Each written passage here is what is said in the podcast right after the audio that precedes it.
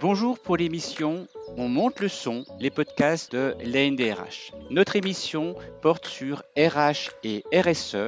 Les DRH peuvent-ils donner le rythme pour toute la RSE, y compris pour l'empreinte carbone et le business model Nous serons deux à faire vivre ce podcast. Nicolas, pouvez-vous vous présenter? Oui, bonjour Frédéric. Euh, donc Nicolas, je suis euh, DG adjoint d'un site UNESCO en Franche-Comté qui s'appelle la Saline Royale d'Arc-et-Senans et par ailleurs, je préside le groupe régional de l'ANDRH en Franche-Comté. Frédéric Petitbon, de mon côté, je suis associé au cabinet de conseil PwC. J'ai aussi une activité d'enseignement et d'écriture avec un dernier livre qui s'appelle Upskilling, les 10 règles d'or des entreprises qui apprennent vite. Premier point, à quoi ressemble l'entreprise pour RSE, l'entreprise quand elle sera pleinement RSE. Donc là, nous euh, menons une démarche qui associe centre entreprise, le monde académique, les associations professionnelles, dont les NDRH, pour se projeter en 2030, quand l'entreprise sera full RSE, sera pleinement RSE, aura tout à fait intégré la RSE dans sa stratégie, dans sa vie au quotidien. Et c'est une démarche tout à fait euh, passionnante que nous faisons en projection,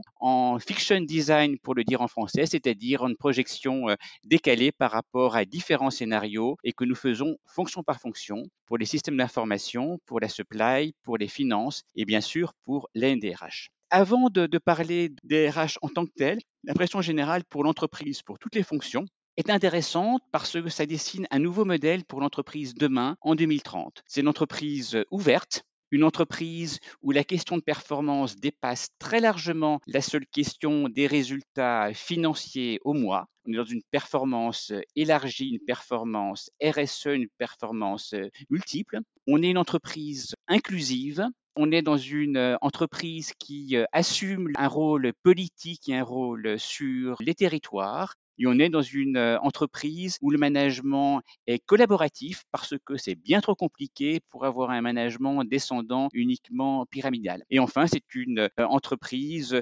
où, qui a un rôle politique, c'est-à-dire qui est inscrite dans, ses territoires, dans ses, actions. Donc une vision qui est très ouverte de l'entreprise demain, qui est une entreprise qui est presque un objet d'intérêt général. Donc voilà ce qui euh, ressort de cette entreprise Full RSE. Nicolas, est-ce que par rapport à ce dessin, est-ce qu'on peut dire que Arc est déjà une entreprise full RSE Alors c'est en tout cas une entreprise euh, qui s'est lancée dans une démarche très engagée en ce qui concerne la RSE, à la fois parce que euh, on a à notre charge un patrimoine euh, UNESCO, un monument historique, mais qui en plus de sa dimension culturelle gère aussi plein d'autres activités dans le champ concurrentiel classique. On gère un hôtel, on gère un centre de congrès, un restaurant, une librairie. Donc finalement, beaucoup d'activités qui mêlent à la fois euh, des missions de service public et une activité euh, pleinement économique qui crée de l'emploi, qui euh, génère des bénéfices, qui permettent de financer des investissements. Et donc à ce titre-là, on a bien sûr une responsabilité importante pour définir une démarche RSE. Concrètement, on a d'abord démarré par la définition de notre raison d'être. évidemment, tous les salariés, pour eux, ça semblait comme une, évidence. On est déjà dans le secteur culturel, peut-être notre raison d'être est, évidente. Ben, pas du tout, en fait. On n'aurait jamais pu mettre en place une stratégie euh, RSE si on n'avait pas commencé par définir notre raison d'être. Aujourd'hui, on s'est arrêté sur une définition qui est de transmettre un patrimoine à la fois culturel et naturel d'exception aux générations futures. Et c'était vraiment la première pierre de l'édifice euh, RSE à la Saline. Et ensuite, ça a bien sûr effectivement embrassé beaucoup d'activités très différentes le meilleur exemple peut-être, c'est le, projet paysager et pédagogique euh, qui s'appelle Un cercle immense, qui consiste euh, à partir du rêve de l'architecte de la Saline, qui a donc dessiné une usine qui est très connue pour son architecture il y a 250 ans, mais qui avait à l'époque imaginé une ville idéale en forme de cercle qui correspond grosso modo au double de l'usine qui a vraiment été construite. Cette ville idéale, elle a inspiré des générations d'artistes et d'architectes euh, après euh, Claude Nicolas Ledoux. Euh, et aujourd'hui, en fait, on a voulu donner une réalité à ce projet en faisant non pas des nouveaux bâtiments pour compléter le, le cercle de la saline, mais un ensemble de jardins sur 13 hectares avec le paysagiste euh, Gilles Clément, euh, de façon à créer Arc-et-Senans, donc vraiment en pleine zone rurale, eh bien un îlot de biodiversité qui soit un véritable laboratoire des métiers euh, du paysage pour demain. Une question Nicolas, est-ce que vos, vos, équipes ont été partie prenante et comment est-ce que vous évaluez tout ça? Alors concrètement, nos équipes ont été super partie prenante dès le départ. C'est-à-dire qu'au-delà du, du, schéma classique où on fait appel à des paysagistes, à des architectes, concepteurs, et ensuite on confie euh, des travaux euh, à des entreprises, on a intégré dès la réflexion sur le projet les gens qui seraient partie prenante pendant 30 ans, en particulier les jardiniers qui assurent l'entretien des jardins ensuite sur du très long terme. On les associe à la réflexion sur la conception du projet. On a aussi associé les élèves, les professeurs, les acteurs du territoire que sont les associations environnementales dès le départ, vraiment dès le cahier des charges qui nous a ensuite permis de lancer un concours pour retenir une équipe euh, d'architectes et de paysagistes. Et du coup, dès le départ, on s'est dit, voilà l'objectif qu'on veut atteindre. Donc, non seulement on va impliquer les usagers dans la conception du projet, mais en plus, on va définir dès le départ ce que sont les indicateurs qui vont nous démontrer si oui ou non on obtient nos objectifs euh, au bout de 3 ans, de 5 ans, de 10 ans, de 15 ans. Et c'est un travail qui a été fait dès le départ. Donc du coup, les gens se sentent partie prenante parce qu'ils sont co-responsables de la définition, de la conception du projet du départ, et ils sont aussi co-responsables de la bonne évaluation sur le temps long des résultats de ce projet, à la fois pédagogique, à la fois environnemental et paysager. Dans les travaux sur l'entreprise Full RSE, on a vraiment cette vision non seulement globale, mais aussi RH de l'implication des équipes. Et on voit aussi d'autres éléments on voit qu'en en 2030, l'entreprise Full RSE pour les RH, c'est voir l'humain dans toutes ses dimensions, c'est-à-dire pas seulement le CDI, mais aussi les autres statuts dans l'entreprise et en dehors avec l'inclusion, c'est-à-dire une place très importante, et Nicolas le montre, à côté du président, les, les RH sont vraiment on ne peut plus stratégique et peut-être aussi avec des, questions que se posent les, les, RH sur des sujets plus sensibles pour eux, leur empreinte carbone. Comment est-ce qu'on voit notre empreinte carbone de nous, RH? Est-ce qu'on parvient à agir là-dessus?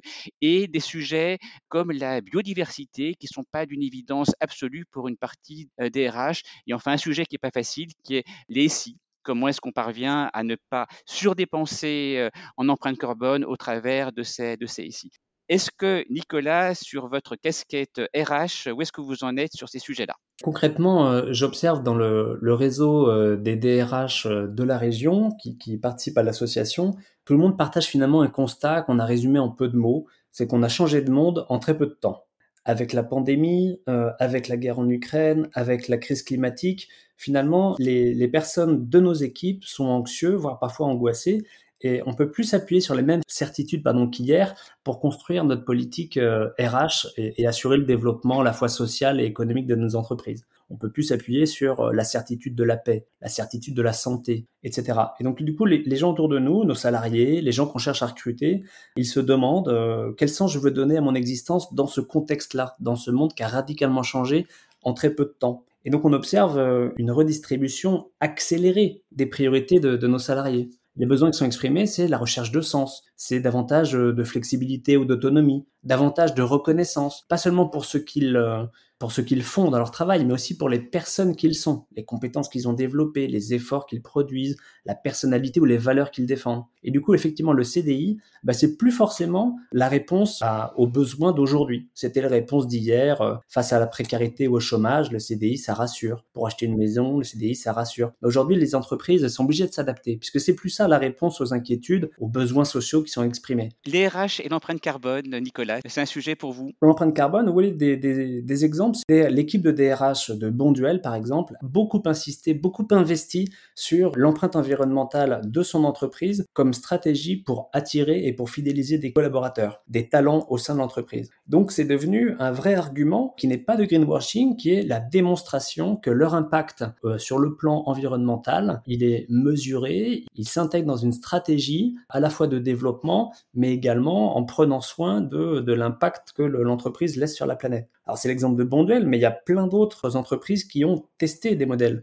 puisque pour le moment en fait les certitudes, bah, c'est pas encore pour aujourd'hui. Le monde a changé trop brutalement, il y a trop peu de temps. Donc on a des entreprises, euh, par exemple je pense à, à Hermès ou à La Poste, qui proposent à leurs salariés de prendre du temps sur leur temps de travail pour des engagements de nature euh, sociale. Et ça, c'est dans le cadre de, leur contrat de travail. C'est la possibilité, l'opportunité offerte aux salariés pour s'investir, par exemple, sur un, sujet environnemental, à donner du temps à une association qui travaille sur les questions environnementales. Mais on a aussi vu plein d'autres sociétés euh, proposer des, initiatives, euh, pas seulement sur l'empreinte carbone, mais sur également la façon dont ils gèrent leur temps de travail. On a des entreprises qui partent sur du 32 heures de travail par semaine sans perte de salaire, d'autres qui proposent à leurs salariés de prendre des congés illimités du moment qu'ils atteignent leurs objectifs dans l'année. On a d'autres groupes comme Orange qui se lancent sur des congés de respiration de plusieurs mois dans l'année, jusqu'à 10 mois en conservant une grande partie de leur salaire de l'année. Dernier point que j'aimerais aborder lors de notre euh, podcast et, vraiment insister parce que je suis très convaincu et vous êtes bien plus convaincant que moi sur tout le rôle que prennent les, RH dans une vision d'insertion, de développement des équipes. Euh, donc c'est extraordinaire, essentiel. Mais il n'y a pas que ça. On a aussi toute la transformation du modèle de l'entreprise de manière plus globale. Et là, de nos travaux sortent l'impératif majeur pour l'entreprise qui est d'accélérer la transformation. Et c'est un sujet sur lequel les RH ont un rôle pédagogique majeur. Dans les points euh, sur, le, sujet, dans, les clés, il y a une clé qui est autour du modèle économique. Comment est-ce qu'on parvient à, à penser l'entreprise euh, de demain? Est-ce que c'est plus de services, euh, moins de produits pour avoir un impact carbone qui soit plus faible? Est-ce que c'est plus de, de produits de deuxième main là-dessus? Est-ce que c'est des activités qu'on arrête parce qu'on se rend compte qu'elles ont un impact carbone trop fort? Est-ce que là-dessus, donc il y a vraiment un point clé qui est le modèle économique. Et Nicolas, j'aimerais aussi vous écouter sur sur la notion de performance, parce que la performance dans notre monde full RSE, elle est plus que financière. Les RH ont un rôle majeur pour transformer la, manière dont on évalue la, performance. Donc, Nicolas, sur cet aspect modèle économique et performance, qu'est-ce que vous pouvez nous dire, soit pour Arc et Sénan, soit pour d'autres exemples dans le réseau de la Franche-Comté? Alors, des exemples très, clairs, très, concrets, finalement, sur le modèle économique. Nous, on a fait le choix euh, de miser sur non pas l'arrêt d'activité qui préexistait, mais la réforme de ces activités. On transforme notre modèle plutôt que de renoncer à, certains points de notre activité. À titre d'exemple, euh, le monument se visite euh, de jour, de nuit. on s'est lancé dans un projet d'investissement qui, à terme, doit réduire notre empreinte carbone, notamment modifier la mise en lumière des monuments en passant sur des technologies qui sont beaucoup moins énergivores que ce que l'on avait euh, en place et qui va en plus permettre euh, de, euh, de, mieux remplir notre mission de valorisation du patrimoine. Donc ça finalement, c'est pas venu tout seul. dire, si les salariés s'étaient pas impliqués pour proposer des solutions, on n'aurait sans doute pas trouvé une bonne façon de réformer notre modèle économique en consommant moins et en valorisant néanmoins davantage euh, ce, que, euh, ce que permet ce, ce monument. Une, un autre exemple, c'est qu'on va passer euh, du chauffage au fioul au chauffage au chaufferie bois avec un réseau de chaleur.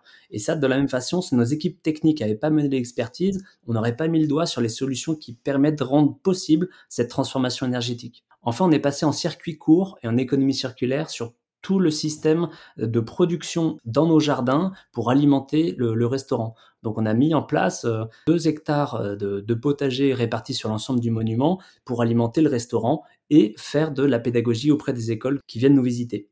Dernière chose peut-être sur la performance, eh bien effectivement les RH sont au cœur des questions de performance de l'entreprise. Euh, en particulier, il nous semble qu'elles doivent jouer un rôle essentiel, ces équipes RH, pour anticiper les compétences de demain. Parce la performance, c'est pas uniquement euh, du 1er janvier au 31 décembre d'une année en particulier, c'est anticiper maintenant les compétences dont on aura besoin dans 18 mois, dans 3 ans, dans 5 ans. Et les RH sont bien sûr au cœur de cette euh, stratégie. L'autre enjeu pour les RH dans la question de la performance, c'est de réussir à donner les billes aux recruteurs, à l'employeur, pour attirer et pour fidéliser les talents dont on aura besoin dans les mois qui viennent. Donc c'est pas seulement identifier les compétences, c'est aussi savoir les attirer, les fidéliser. Et en 2022 et encore plus dans les années qui viennent, les attirer, c'est quand même pas du tout gagné. Le greenwashing sera un repoussoir pour les candidats et les talents qui pourraient, être intéressants pour l'entreprise. Donc il faut vraiment s'engager dans une démarche qui soit transparente, qui soit évaluable et qui soit convaincante parce que sincère euh, auprès des candidats. C'est en tout cas la clé pour construire la confiance avec les futurs talents qui assureront la performance de l'entreprise demain. En conclusion de notre euh, podcast, donc euh, ressort l'idée de demain une entreprise full RSE qui est ouverte, acteur dans, son écosystème, qui a repensé son, business model avec l'ensemble de ses produits, de ses services en vision prospective ressort le fait que l'ARH est bien sûr clé sur ces, sur ces sujets classiques d'insertion, d'ouverture, de responsabilité, d'inclusion, mais pas que. Elle a un rôle de premier ordre dans l'accompagnement de la transformation de, son entreprise, de son business model, de ses services, à travers de la pédagogie de la performance, des modèles de performance qu'elle déploie. L'exemple de euh, et des entreprises de la région Franche-Comté le montre. Bon courage pour accélérer votre transformation et pour poursuivre ce chemin vers l'entreprise full RSE et la RH full RSE. Merci Frédéric.